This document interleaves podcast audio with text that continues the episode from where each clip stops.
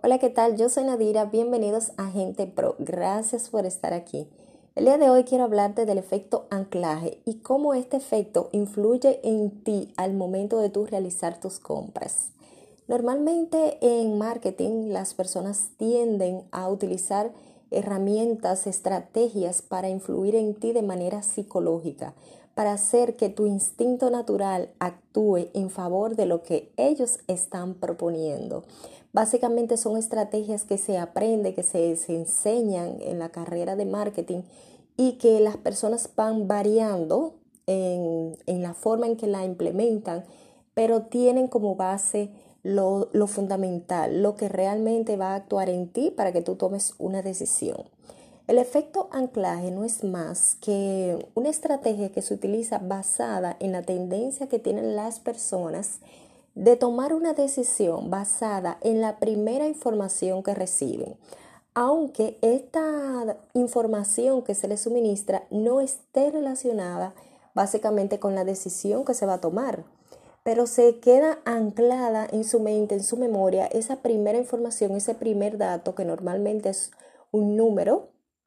este dato se queda y cuando se va a tomar una decisión, a elegir se hace una comparación automática e inclusive inconsciente de que se de,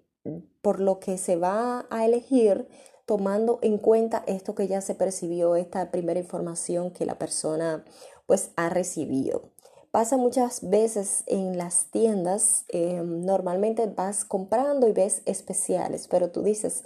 qué especiales wow qué bueno este producto tenía un valor de 20 dólares y ahora está en 10 dólares. Y te quedas maravillado y dices, bueno, si tú no estás consciente de esta herramienta, de esta técnica, puede ser que digas que te estás ahorrando 10 dólares al comprar ese producto. Y a lo mejor no necesitabas el producto, el artículo, pero como te estás ahorrando 10 dólares, entiendes tú que al final no es que estés ahorrando 10 dólares, sino que estés gastando 10 dólares y punto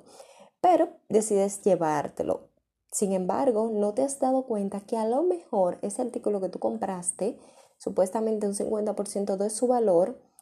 ese era el precio real del artículo. Esos 10 dólares realmente lo que cuesta el artículo. Es decir, que simplemente te llevaste el artículo por el valor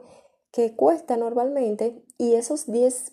dólares que te estabas ahorrando es una ilusión que te han generado para hacerte crear esa necesidad de que, de que te lleves el artículo.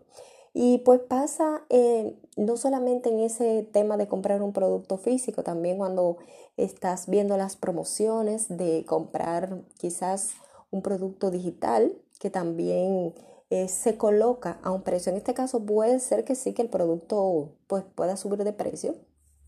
pero se coloca siempre un precio inicial de tanto, o sea, un monto y se te promete que el artículo va a subir para que tú entiendas que tú vas a perder eh, esa, esa diferencia si tú no compras en este momento. Entonces lo que tienes que estar pendiente para cuando tú vayas a hacer tus compras, ya sea de manera digital, en la página de Amazon, cuando estás ahí colocando en tu carrito, eh, cuando estés en, alguna tienda, cuando te llegue la oportunidad de, salir a comprar, que tú conozcas bien el producto que estás comprando y tengas una idea de cuál es el costo eh, real de ese producto y, y, veas si realmente tiene un descuento, ya sea porque tú lo hayas comprado anteriormente o porque hayas visto su precio en otro local. La idea es que tú, pues cuando veas una real oferta, que veas que realmente eh, si tú estás acostumbrado a comprar un producto a X precio y lo ves en un precio distinto, sí aproveches la oferta. Pero si no, pues no es necesario, lo puedes comprar ya en ese momento o en un momento distinto.